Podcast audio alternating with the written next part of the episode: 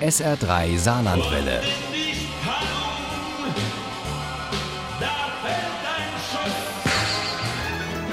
Der Krimi-Tipp.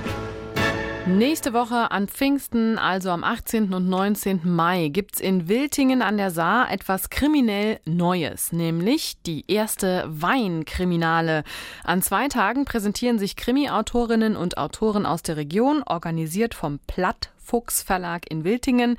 Highlight ist der Auftritt von Arno Strobel mit seinem Bestseller Kalte Angst und im Vorprogramm gibt es einen neuen Krimi hier aus der Region. Der heißt Die Luxemburg-Transfers und Uli Wagner stellt Ihnen das Buch vor. Im Grunde genommen geht es um einfaches Schwarzgeld. So beschreibt Emil Klaassen ganz knapp den Inhalt seines neuesten Krimis. Hauptfigur bei Klaassen ist der Journalist Johann Wahlberg aus Norddeutschland, der aber bundesweit recherchiert und schon öfter Kontakt mit Mike Meyers vom BKA in Wiesbaden hatte. Als er in privater Mission in Echternach unterwegs ist, erfährt er von einem mysteriösen Todesfall an der Grenze. Und als ihn eine Kolonne großer, dunkler SUVs passiert, ist sein Interesse endgültig geweckt. Die deutschen Fahrzeuge hatten Berliner und Wiesbadener Kennzeichen. Seine Nackenhaare stellten sich auf. Was will das BKA in Luxemburg? War auch Mike Myers vor Ort? War der Tote aus der Sauer etwa ein Deutscher?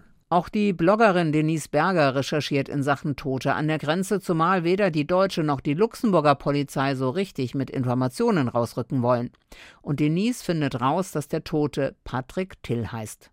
Kemper und Till mussten in etwas hineingeraten sein, was ihrem Geschäftsmodell widersprach. Der Schuss in den Rücken bezeugte ein gnadenloses Vorgehen. Hatte sie jemand verraten? Sollte Lukas Schmidt dahinter stecken? Schmidt war der Einzige, der Geldflüsse kontrollierte und der Einzige, der Campers und Tills Geschäftsmodell kannte. Rentnerbegleitung nennt sich dieses Geschäftsmodell offiziell, aber schon lange brachten Kemper und Till nicht nur die paar Kröten von Rentnern über die Mosel zurück nach Deutschland. Da ging es längst um Millionenbeträge, erzählt Dr. Karl Georg Schroll alias Emil Klaassen. Kemper, Till und Schmidt waren in einer privaten Bank. Diese private Bank wurde quasi annektiert von einem äh, luxemburgisch-italienischen Konsortium mit dem Hintergrund, diese Bank äh, zu nutzen, um äh, Geld weiß zu waschen. In Echternach versucht Joost, ein Luxemburger Journalist, Licht ins Dunkel zu bringen. Er weiht Wahlberg ein in alles, was er bislang rausgefunden hat. Gemeinsam forschen sie nicht nur im Fall Till nach. Sie sind auch an einem mysteriösen Unfall dran, bei dem ein Dezernent aus Bitburg mit seinem Wagen in die Mosel stürzte und ertrank. Mit zwölf Millionen im Koffer. Und von denen fehlt jede Spur.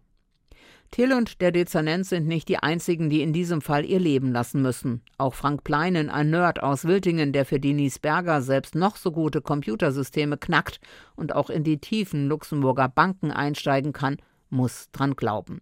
Und dann ist da ja auch noch Tscherkow, der Ukrainer, der unbedingt in die groß angelegte Geldwäsche einsteigen will und auch auf der Suche nach den 12 Millionen ist. Er hat sein Büro in einem Wohnwagen direkt an der Mosel und lässt seine Wut gerne auch mal an seinem Geldboten Camper aus. Es gibt einen Verräter oder mehrere, brüllte er auf Deutsch. Mit harten, kehligen Lauten rief er Krieg. Sie wollen Krieg. In die Luxemburg-Transfers packt Emil Klaassen ein aktuelles und vor allem heißes Eisen an. Aus vielen Perspektiven gibt er uns Einblick in die Welt der Banken, des Geldes und des Geldtransfers. Rein fiktiv natürlich, aber es könnte durchaus so oder so ähnlich ablaufen. Und auch, dass die polizeilichen Ermittler den Übeltätern in Nadelstreifen immer dicht auf den Fersen sind, aber am Ende kaum an sie rankommen, das dürfte nicht weit hergeholt sein. Trotz einiger kleiner Mängel hatte ich interessante und spannende Lesestunden mit diesem Krimi und habe sogar noch was gelernt dabei. Was will man mehr? Die Luxemburg-Transfers von Emil Klaassen ist im Blattfuchs Verlag erschienen. Das Taschenbuch kostet 12,50, hat 340 Seiten. Das E-Book gibt's für 6,99.